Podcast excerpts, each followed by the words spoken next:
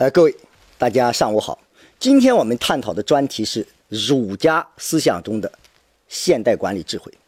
哎，我想请问大家一个问题啊，儒家思想两千多年前就有了，那么为什么到近十年，乃至于近两三年，国学热？大家有没有思考这是为什么？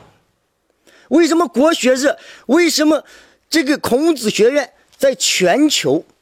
大面积的铺开，大家有没有思考为什么？而一九七八年改革开放到现在，我们已经经历了三十四年。我们把它分两个阶段：两千年前、两千年后。两千年前，我们打开国门，我们感觉到我们什么都不行。我们从管理的方法。到管理的制度，乃至管理的思想，我们都学西方。我们从微观到中观，再到宏观，我们全面学习西方，以至于我们的治国方略都学成西方的以法治国。一九九三年，青岛有家企业叫海尔集团，张瑞敏很喜欢西方的管理。大家知道，日本的管理是来自于西方，而且在日本做了一定的调整。张瑞敏就跟日本三菱重工合资，百分之四十九对百分之五十一，让日本三菱控股生产柜式空调。大家看，百分之四十九对百分之五十一，张瑞敏要的不是资金。如果要资金，那他占最少的股份，只要我合资成功就可以。当然，张瑞敏要的也不是市场，因为家电行业最大的市场在中国的大陆，他要的是日本的管理。日本的管理真的值得我们去思考，从奠基到试生产。日本的管理井井有条，试生产结束，开始正式生产。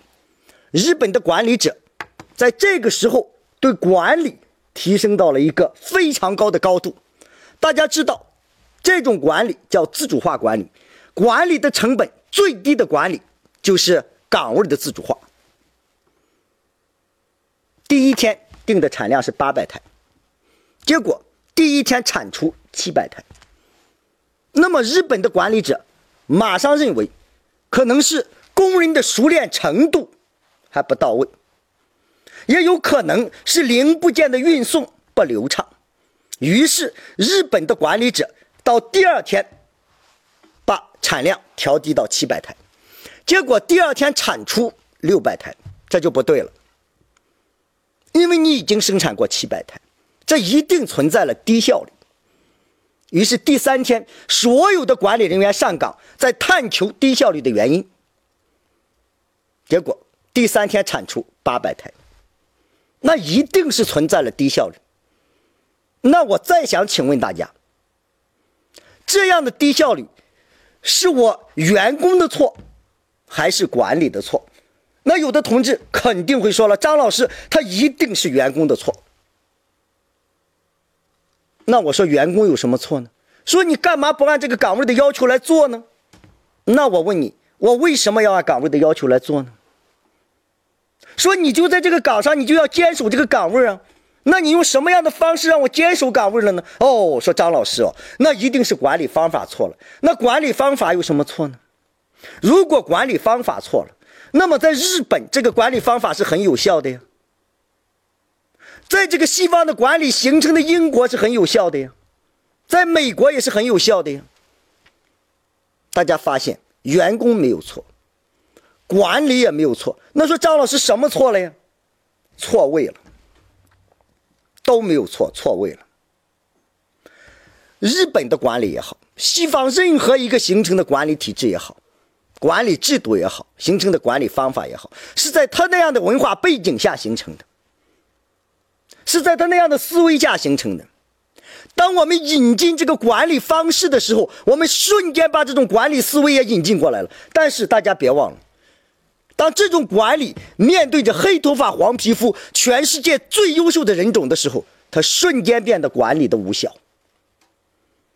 大家回顾一九八三年，有一个电视连续剧叫《射雕英雄传》，那里面有个傻小子郭靖。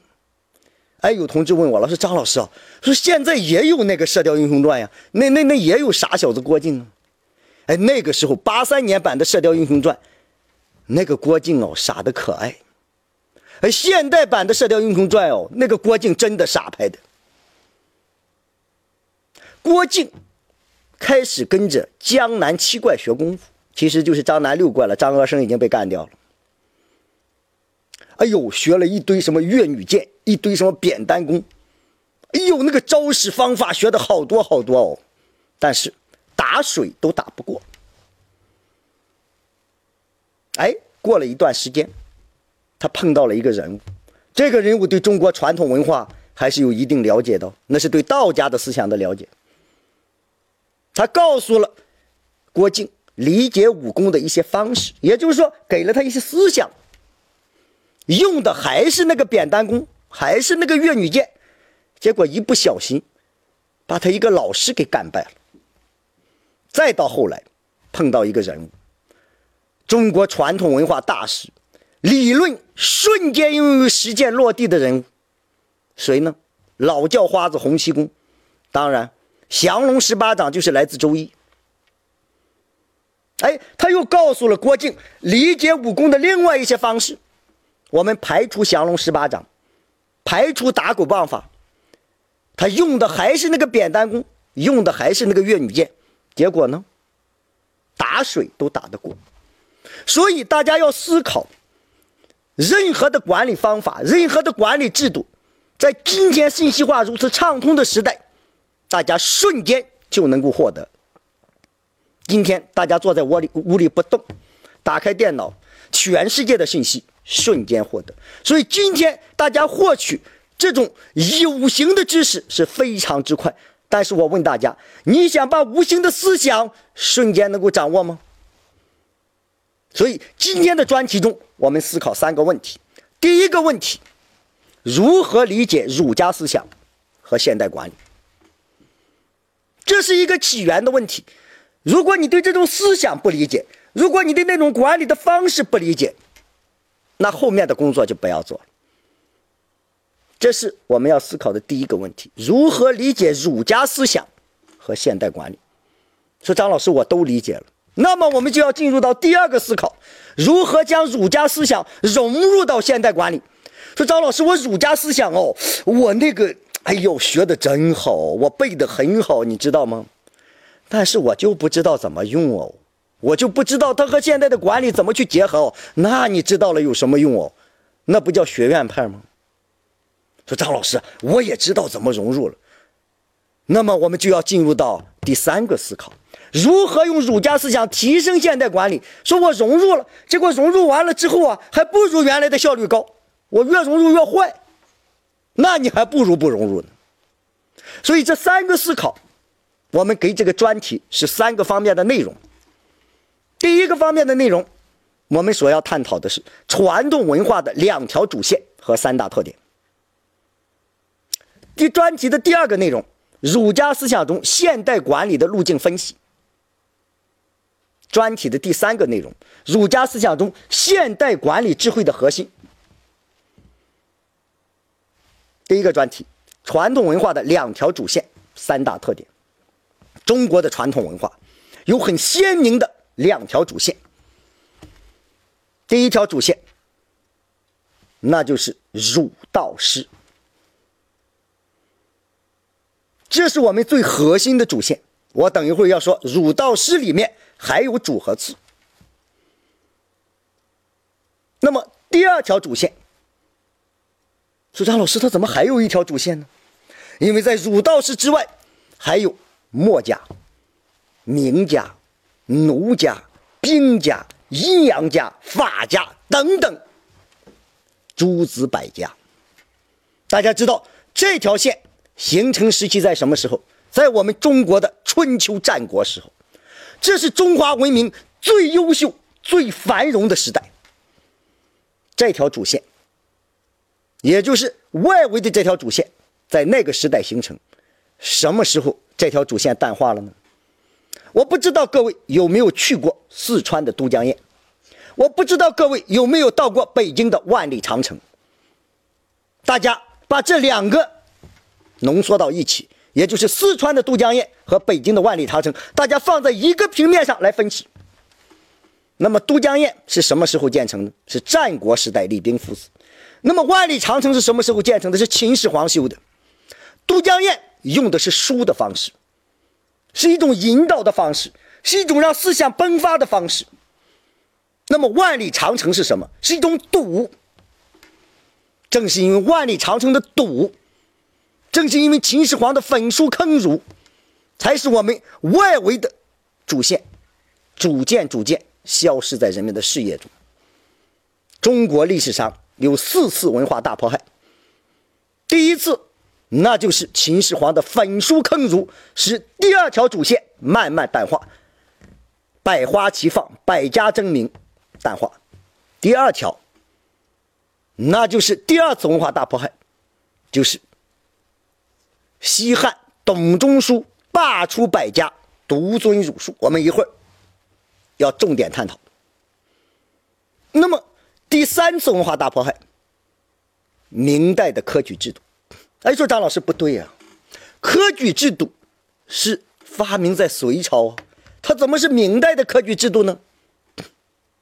各位，隋朝的科举制度，那是人类文明的一大发明，它让韩氏入名门，朝为田舍郎，暮登天子堂。哎呦，我早上哦还在田间耕地呢，晚上我已经穿上皇家的御制衣服。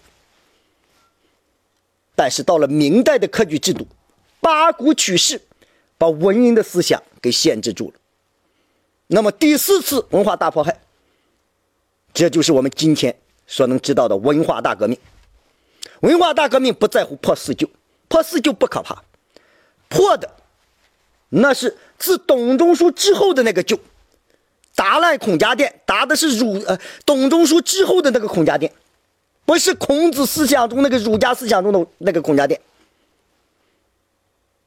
第四次文化大迫害，最可怕的是夫妻反目、父子成仇，社会的底线被击溃，这个我后面要探讨。所以，我们这个文化是两条主线：第一条主线儒道释，第二条是随儒道释之外所形成的，刚才说的诸子百家。那么这些家或多或少都与儒道释有关，和儒道有关。比如说法家，那么法家的代表人物是谁呢？韩非。韩非是谁的学生啊？韩非是大儒荀况的学生。所以各位，儒道师这条线，尤其是我后面要探讨的儒家这条线，它是。两条线中最核心的线，那么中国人一提到我们的传统文化，大家必然会说，传统文化哟是以儒家思想为主，以道家和佛家为辅。那我问大家，为什么呀？为什么呀？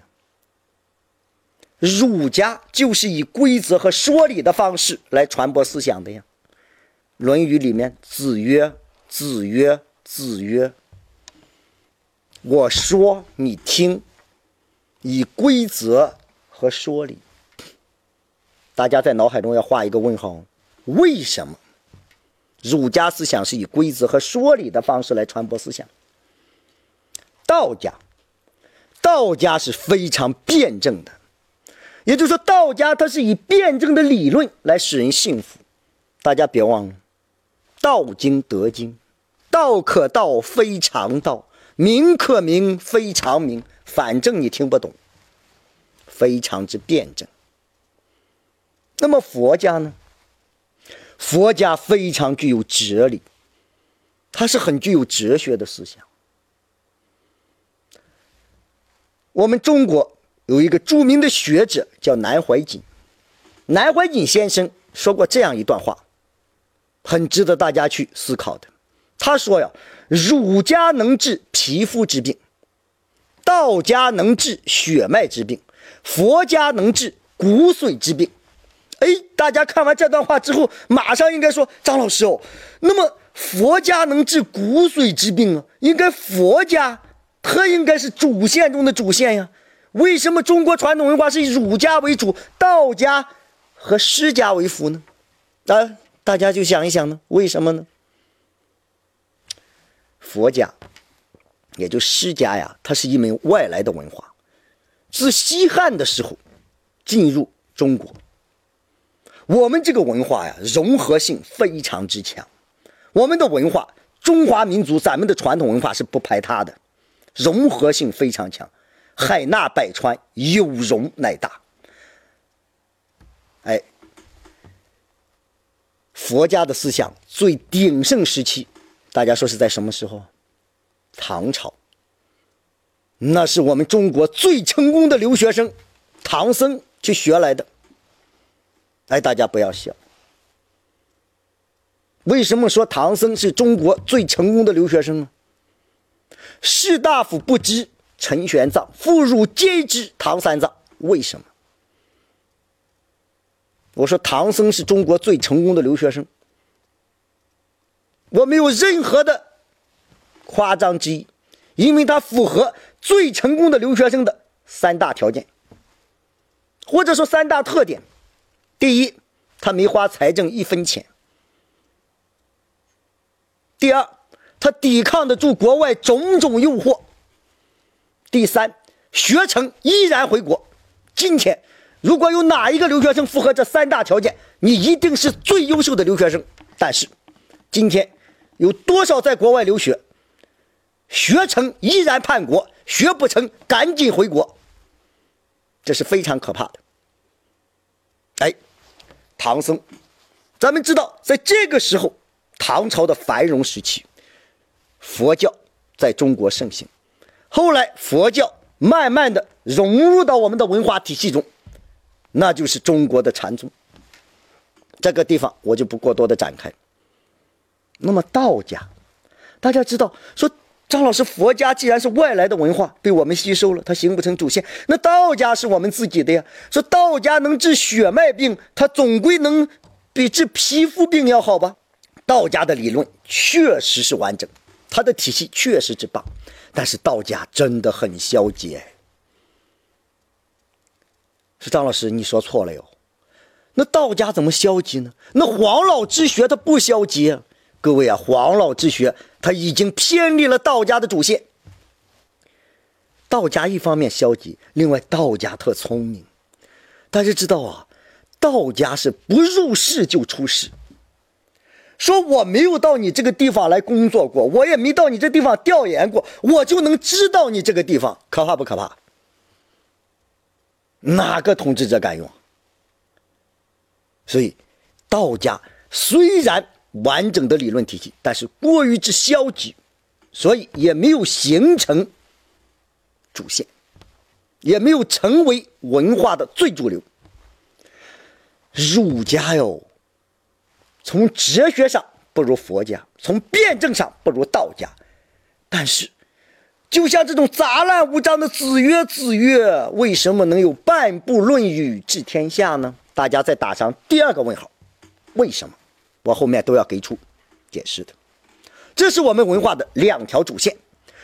那么我们进入到我们第一个专题中的第二个问题，也就是传统文化的三大特点。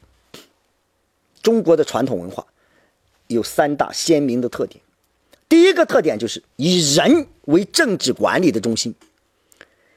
第二大特点以家庭为生活和日常活动的中心。第三大特点以继母为交往的中心。各位注意，这三大特点可不仅仅是儒家的思想，儒家在里面占据了主流。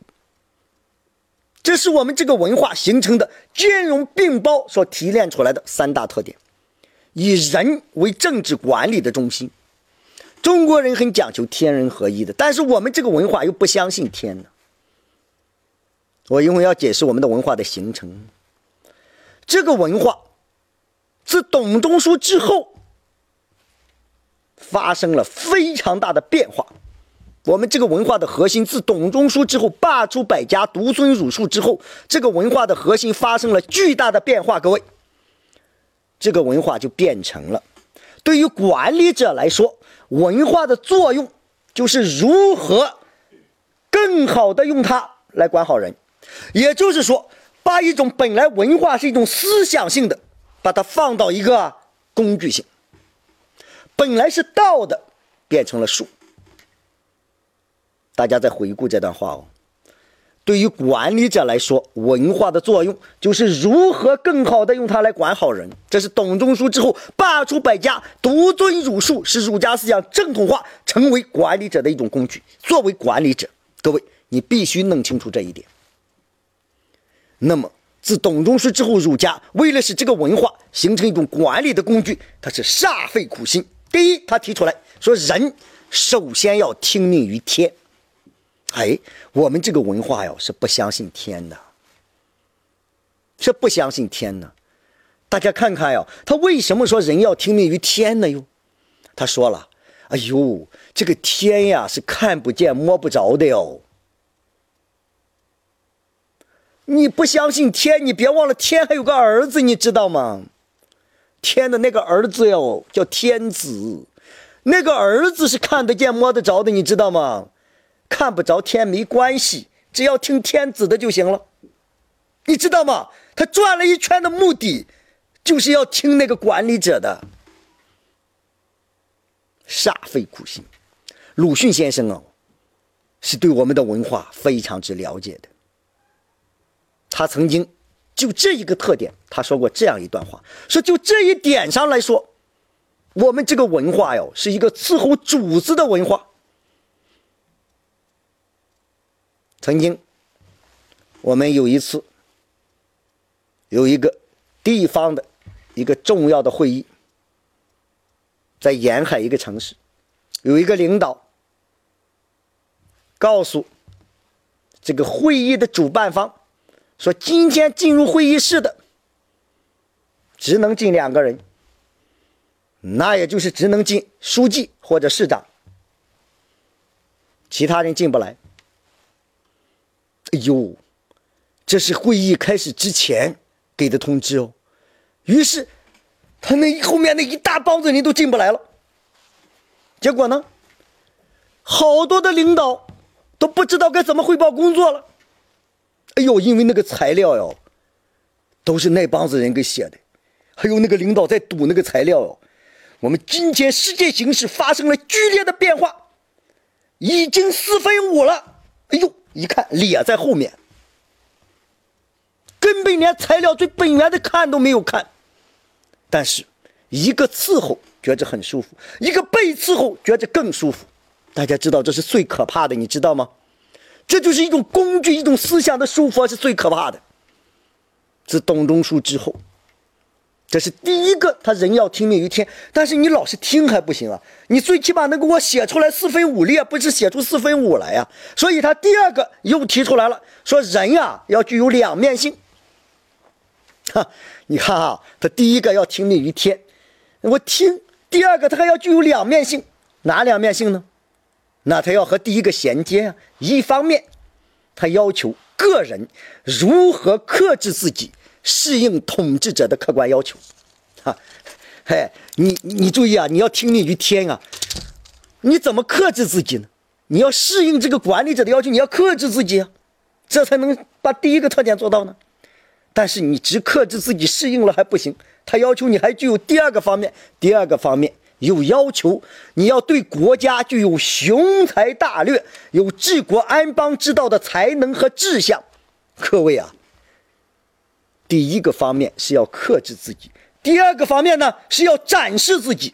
这两个方面，各位啊是矛盾的。这就好比说，一个人，你既要把尾巴露出来，又要夹着尾巴，你又要露尾巴，不露尾巴说你没能力，你还要夹尾巴。如果尾巴全夹起来，就完蛋，露的太长给你砍掉。所以这里面夹和露之间，这就有个度。你会发现这有多矛盾。我曾经我班上啊，有一个学员跟我这样说：“说张老师，你知道吗？我在工作中哦，我想的是 A，我说的是 B，我做的是 C 啊，这是我给他总结出来的。他跟我说了很多的事，说我想的是 A，我说的是 B，我做的是 C。哎呦，我说你这时间长了，这不就精神分裂了吗？”他当时笑了笑，其实我也笑。后来我就在思考啊，一个主观和客观怎么达到完善的统一？一定是主观符合一个客观，所以在这个时候很难达到主观和客观最完全的统一。大家会发现这是个矛盾了。那么这个矛盾怎么破解呢？我们这个文化哟，还有最优秀的地方，就是当他发现。一个矛盾出现的时候，他总是会有破解这个矛盾的方法，这就是我们的文化的优秀。哎，我们给一个小例子啊，说假定啊，有那么一个组织，有那么一个单位啊，有这么两个人，一个好人，一个坏蛋。我们假定啊，这个领导是个十足的坏蛋，我们假定这个下属是个十足的好人。我们举个例子啊，如有雷同。纯属偶然，巧合。那大家说，这个好人有几条路可走？三条路吗？第一条路，好人变成坏人，那就是一锅烩吗？大家想一想，像早期的沈阳的穆随心案，一窝；再到后来深圳的许宗衡，又是一窝。广东的茂名更是一窝，所以在茂名流传出这么一段话：说你不说我，我不说你；你要说我，我必说你；你要还说我，我说死你。哼，他就是一窝，好人也变坏。这是第一种情况，好人变成坏人，那肯定是不对的了。那么第二种情况，我坚持还是好人，怎么了？共产党教育我多年啊，我是党的优秀干部，我要坚持正义。我告诉你，我要给犯罪分子、给腐败分子斗争到底，那就是当年河北的陈维高。河北当时石家庄市建委有一个科级干部叫郭光允，他发现陈维高做的很多东西不对，我一定要坚持给陈维高斗。一个科级干部给一个中央委员斗，你斗得过吗？郭光允到监狱去吧。郭光允给艰苦的八年。把他最大的、最宝贵的青春全部献到斗争中去，虽然后来平反了，有用吗？我们一个最优秀的干部牺牲了。各位大家知道吗？这两条路倒不是最可取的。第一条路把自己变成了坏人，第二条路牺牲了生命。那么我们这个文化给出了第三条路，非常好的，怎么样呢？那就是让这个坏人。慢慢的向好人转化。哎呦，说张老师，这个比较难啊。如果这个领导是个好人，这个下属坏，我慢慢的能转化。说这个领导是个坏蛋，这个下属好，他怎么慢慢转化？嘿，这就是我们中国传统文化给出的中庸之道，哈，让你的思想慢慢的融入到那个坏蛋的领导的思想里面，让你的思想。形成他的思想，让你的方法形成他的方法，慢慢的去引导。哎，中庸之道，大家一定要去读一读。中庸可不是许多人谈到那个所谓的两面派哦，不是那样一个概念。中庸讲求的是过犹不及。说你啊，如果做过了呀，就跟没做到是一样。各位啊，在对人的管理中，做过了呀，还不如不做。中庸讲求的礼之用，和为贵。说礼的最高境界，和谐最为重要。说和是礼的最高境界。我一会儿还要再诠释我们的象形字和。孔子对礼之用，和为贵做过一段评价，说呀。这是理想人格和合理的道德规范的统一。孔子还说：“说中庸之道是最高尚的美德。”他说：“说你通过中庸之道，可以使一个普通的人修养成为一个圣人。大家知道圣人哦，这两千多年，接近三千年才出了一个孟子，被称为雅圣。大家知道孟子被称为雅圣，有好多儒家学派的说孟子是儒家的败类。嘿，你看，大家知道吗？所以一个圣人，我们追求不到。”我们能作为我们工作中能够把一个工作长期做下来的剩余的人，就已经相当好了。中庸之道能够起到两个方面的作用。第一个方面，对自身之进退可以明哲保身，至少你先能活下来。第二个方面，对国家可以做到为政易德，治国安民。你看。我自己能发展，我的工作能发展，这个组织能发展，这个社会能发展，那不是共赢吗？那不是零和正和博弈吗？大家知道零和博弈是最坏的，所以中庸的两个特点非常之鲜明。第一个特点，不走极端，过犹不及。所以要做到适可而止。第二个特点要持久，要有耐心。哎，中庸之道不过多展开，因为后面我还要用到，用到中庸的好多思想。中国传统文化第一个特点以人为政治管理的中心，那么它的第二个鲜明的特点以家庭为生活和日常活动的中心，大家不觉得很奇怪吗？中国传统文化三大特点，我家庭竟然成为三分之一，不觉得奇怪吗？哎，我曾经做过一个社会学的分析，有一个问卷调查，大家不妨把这道题目一起做一下。说，当你遇到最危险的时候，哎，在日常生活中，当你遇到最危险的时候，你首先想到。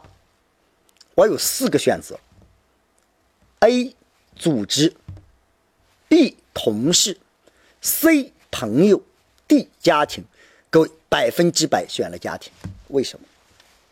梁漱溟先生是中国传统文化大师。梁漱溟先生在中国文化要义这本书里说过这样几句话。第一句话他是这样说的：“他说呀，有些人说。”中国人是先有家庭后有社会，他说，实则在中国人眼里，只有家庭，根本就没有社会。中国人的细胞，整个运作的细胞是家庭。他第二句话说，啊，中国缺乏宗教，以家庭伦理弥补宗教的缺失。第三句话他是这样说的。他说：“宗教问题，实则是中西文化的分水岭。”有同志就跟我说了：“说张老师，说这个家庭啊，中西方都有啊，那怎么就中国的就成为了呃这个三大核心中的一个啊？那人家西方的文化中，人家家庭怎么就成为一个核心没有形成呢？怎么没有呢？”哎。中西方都有家庭，咱们看看啊，整个社会的构成，东西方都是这样。先有父母，哎，先有父母，接下来是兄妹，再接下来是夫妻，再接下来是子女，这构成了家庭。外围是朋友，这是家庭的延伸。东西方都是一样，不同之处。伦理不同，我们父母有父母之间的伦理，兄妹有兄妹间的伦理，夫妻有夫妻间的伦理，子女有子女间的伦理，朋友有朋友间的伦理。我们还不仅限于此，我们父母兄妹之间有伦理，兄妹夫妻之间有伦理，夫妻子女之间有伦理。子女、朋友之间有伦理，我们这伦理是纵横交织，形成了一个强大的伦理网。朋友无限延伸。因为，哎，你看，我今天认识你，我不认识他，你认识他，哎，明天我又认识了他，哎，我发现他是非常值得交往的朋友。所以，朋友无限延伸，伦理无限延伸。所以，伦理始于家庭，但是伦理没有止于家庭。你说张老师，那么西方他不也这样吗？不一样。我们先说朋友啊。那么中国传统文化对朋友是怎么理解的？我们对朋友讲求一个义字。嗨，我一会儿要分析这个义字啊。那么西方对朋友怎么理解呢？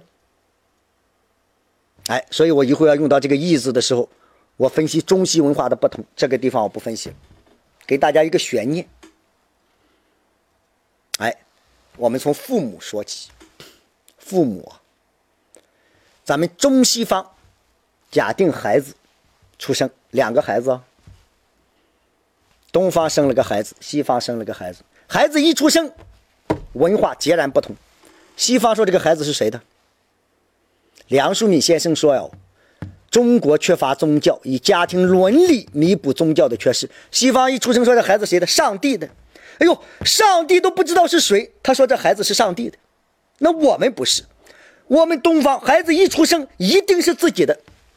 那么虽然今天这个社会搞的孩子是不是自己的还得去辨认，这个很可怕的，这就是有问题所在了。那么随着孩子长大，开始会说话了。我们的孩子叫爸爸妈妈，西方的孩子叫 daddy 妈咪。这个没有问题，这是语言表述方式不同，就好像我们普通话和方言是这样一个概念，但它最本源的不同还有，西方那个孩子可以直呼父母的名字，我们东方人有没有当着父母的面直呼父母的名字？没有，那叫不孝，那叫伦理，伦理的不同。那么随着孩子继续长大，长到十八岁，各位。东西方又不同，那个西方就说十八岁了，你走吧，我已经替上帝养完你了，自己出去谋生去。哎，奶粉钱还我，你知道吗？尿布钱给我，你知道吗？我是替上帝养的，我们是吗？我们没有，我们父母对子女的爱是无私的，不求回报的爱，无私的不求回报的爱，这是单向。中国传统文化有这样一句话：“儿行千里母担忧。”第二句话呢，“母行万里而不愁。”哎，孩子出去了，哎呦，电话没来。第二天打电话时，你就问我：“臭小子哟，你干嘛不告诉我呢？弄得我一晚上没有睡好觉。”结果呢，你往机场都到机场了，哎，儿子在那边睡得呼呼的，你有没有回来说：“臭小子，你干嘛不想我？”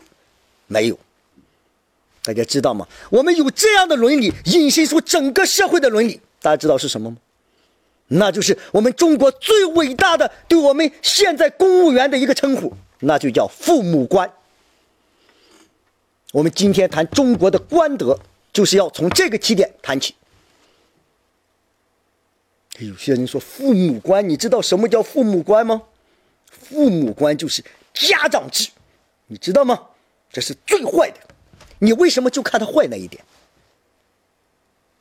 父母官要求的是你对你的臣民、对你的属下，像父母对子女一样无私的、不求回报的爱，无私的、不求回报的，这是由伦理引申出来的。那么，公务员。这个词来自于西方。我们今天这个网叫中国公务员网，来自于西方。我们学了西方很多。那么西方，我问大家，他讲求的是什么？那么不妨在这个时候，我把那个朋友那个伦理也给大家说一下。哎，我们到美国去啊，我们到美国去啊。比如说，我们是两个美国人，今天中午要一起吃饭。哎，今天中午咱们要一起吃饭啊！你就说了，张老师啊，今天中午我请你吃饭啊。我说好啊，我很高兴。结果今天中午呢，花了一百个美金，哎，说张老师你还得掏五十个美金，因为在美国请客那叫 Go Dutch，A A 制，哎，花一百个美金，你还在让我掏五十个美金，还是你请客？你什么意思？哎，他这个文化就是这样。那我们不是，我们是 Go China，我们是无私的。注意，西方的体制中。很正常，他就是这样理解的。那么公务员，也就咱们说的公仆，那大家说仆是个什么含义？它一定是一个市场的含义。哎，我今天到你们单位去哦，我去给你们打扫卫生。哎，说好了，打扫一个房间十块钱，咱们打扫五个房间，你得给我五十块钱。哎，你说张老师啊，那个房间麻烦你再给我打扫一下。对不起啊，你再多给我十块钱。这是普，是一种市场化的交易。西方的起点是市场。那公仆是什么？公共拿着钱，让你给我做事，它是一种交易，一种交换。那么，公共的交换叫公仆。西方的公务员。就是公仆的含义。好了，我们把公共给的钱给你瞬间的缩小，西方就会出现一个利益集团给。哎，公共给的钱不够啊，公共给的钱不够，有私人给钱，我给私人干事，在我们这边就叫腐败。那么西方，它有一个利益集团，没有问题，利益集团支撑着。我们把利益集团瞬间的缩小，那就是个人。哎呦。有同学就问了张老师：“那你说这个他怎么就和我们父母官和我们的公务员他怎么会搅到一起了呢？”那我跟大家说，“公务员”这个词到了中国，已经和西方谈的公务员不是一个概念。我们伟大的毛泽东主席老人家，我们伟大的领袖毛主席，真的很伟大，对中国的传统文化太了解了。他把公仆的含义瞬间扩大，一个利益集团瞬间的缩小，那就是个人。如果你把这个利益集团瞬间的放大呢，放大到整个社会呢，那就是人民。所以老人家喊出来“人民万岁”，为人民服务，哈，这就是公务员最本质的内涵。在中国，这就是从家庭的伦理延伸出来。为人民服务，我们的父母官和这个时候的公务员的内涵密切结合了。我还没有解释那个父母官是什么呢，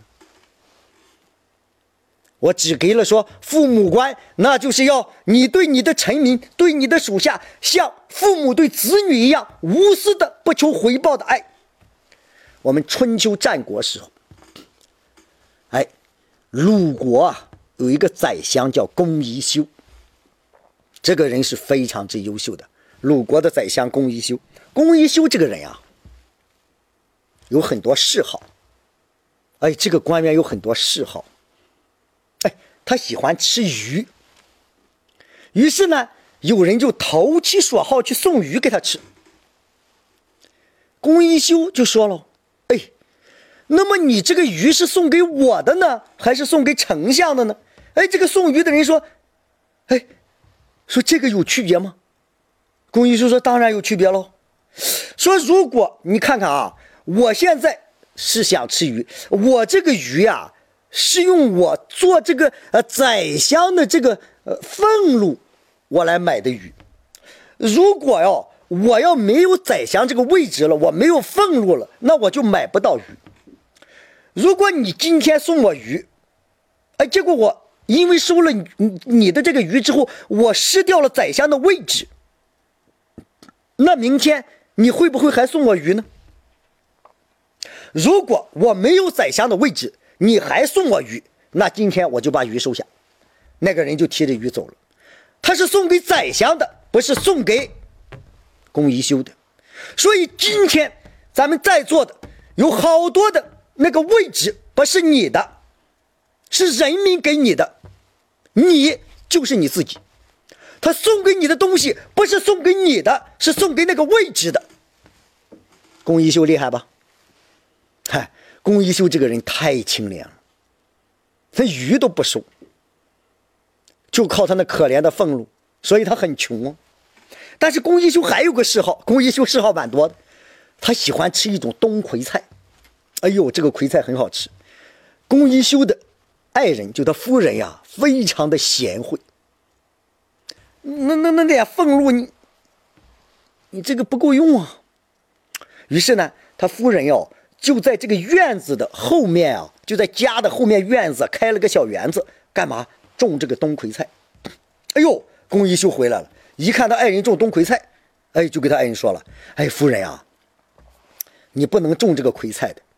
你知道咱们今天中国的社会是什么社会吗？哦，是男耕女织。”你知道男人耕田是要干什么的吗？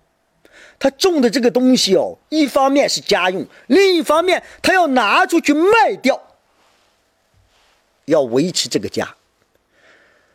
今天咱们种葵菜，那么街上卖葵菜的他就卖不出去。我有俸禄，我应该去买他的葵菜，而不是我去种葵菜。我要种葵菜，这个社会的链条就断掉了。于是龚一修就拿起个锄头哟，就把这个菜给捧掉了。哎，这个龚一修你看看哦，第一不收人家鱼，第二也不自己种菜，哎呦，就靠自己的俸禄。结果呢，他穿的那个上朝那个袍服哟，特别的旧。我告诉你，肚子吃的差一点，我看不出来。这个穿的旧要，他看得出来了。他夫人很难受。你堂堂的一个宰相啊，你能穿这么旧的袍服吗？哎，于是呢，龚一修的夫人哦，就悄悄的买了个织布机，自己在家里偷偷的给纺纱，准备给龚一修做袍服。龚一修回来了，哎呦，一看到夫人在织布，马上给他夫人说：“夫人呀，你是不能织布的。”你知道吗？我们今天这个社会是男耕女织，我们的女织是要干什么的？她织了这个布，一方面自己家里要穿，另一方面她要把这个布让男的拿出去卖了，以贴补家用。如果今天我们织这个布，那个夫人织的布就卖不出去。哎呦，龚一修给讲完道理之后走了，结果第二天下班。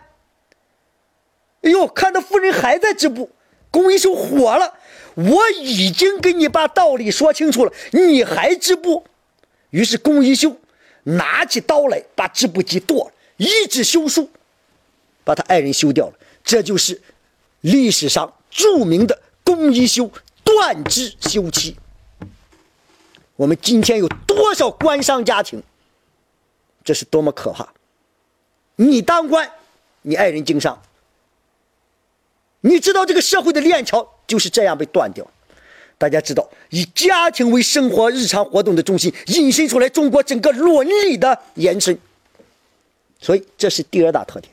那么第三大特点呢？是以继母为交往的中心。哎，中国人很会用继啊，他不觉得很奇怪吗？哎，这个继母，他就怎么就成了三大这个中心三大特点的一大特点了呢？我有一个朋友，美国人。在这边经商做得很好，他也听我的课，汉语说的很好的。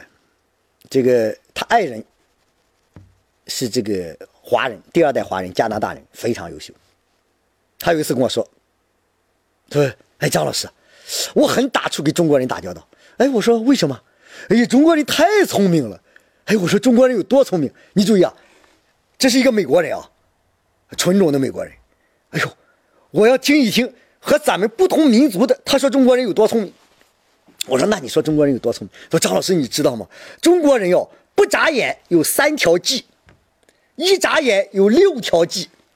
哎呦，我说 Mr. Market，you are wrong。我说 Market 先生哦，你错了。虽然你汉语说的倍棒，你知道他汉语说的有多好吗？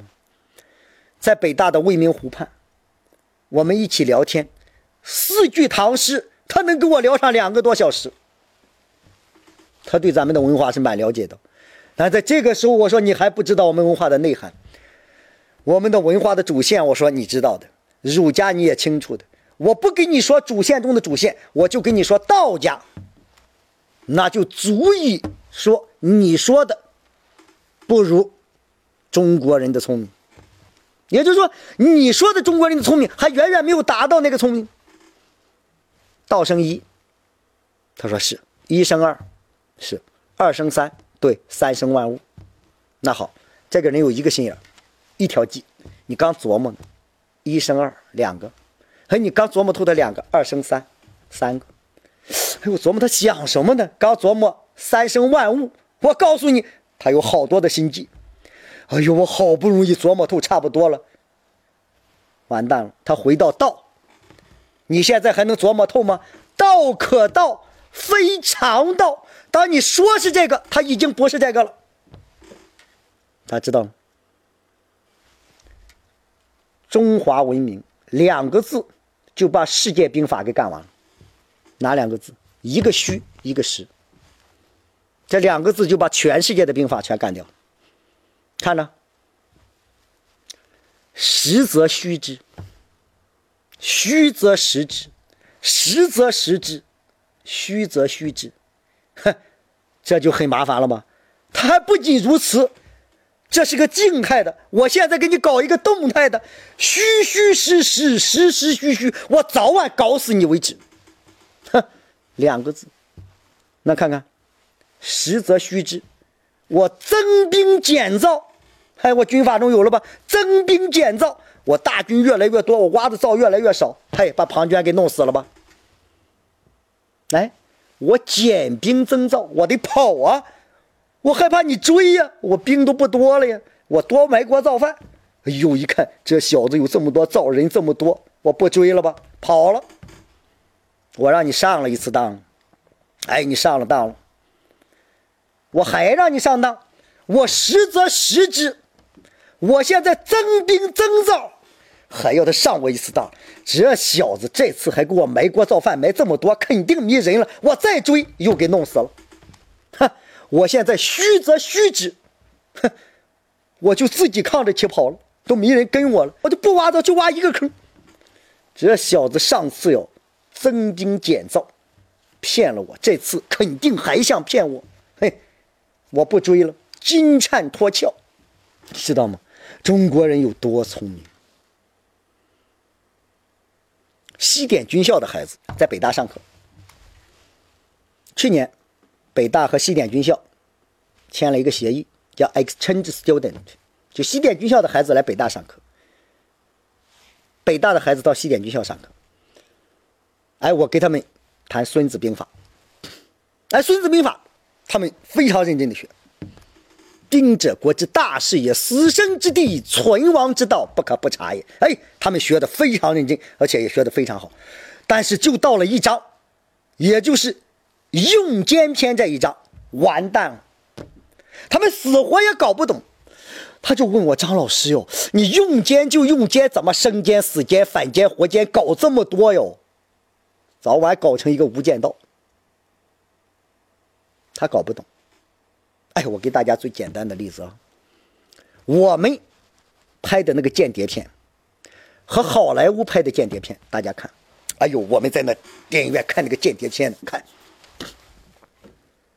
哎呦，看到最后了，都出字幕了，以为导演是间谍呢，还不知间谍是谁。看到最后还不知间谍是谁。哎呦，好莱坞那个大片，哎呦，你看那个，哎呦，美国人坐那地方看哟，哎呦，咱们看二十分钟不到，咱们就知道间谍是谁了。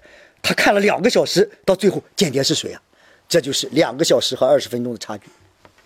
大家知道，他的思维的单向性。那么，我问大家一个问题。为什么中国人的思维是以计谋为交往的中心？这你必然要找一个本源。如果你不知道这一个，你做管理的时候，你是只知道有计谋，你不知道怎么去克服这样一个东西。哎，我们前面说过这样一段话，大家回想前面的一段话啊。我说人性的两面，儒家哦以人为政治管理的中心的时候，他要人有两面性。第一，说你要个人如何克制自己，适应统治者的客观要求；第二方面，又要对国家具有雄才大略、有治国安邦之道的才能和志向。你知道这两方面的矛盾就出现了。我们刚才剖析了矛盾，现在我们上到这个个体中来看一看。作为一个独立的个体，对上要求具有治国平天下的志向，同时又要修身遵循一切的规范，对自己要为这个家庭做到光宗耀祖，争取一切可争取的荣耀。你不觉中国人累吗？在今天父系社会时代，你不觉得中国的男人是最累的吗？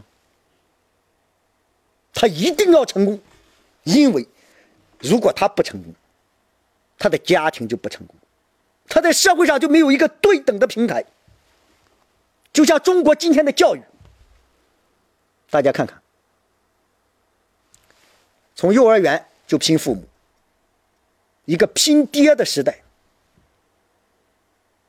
小升初考的是父母，有什么样的爹妈上什么样的这个初中。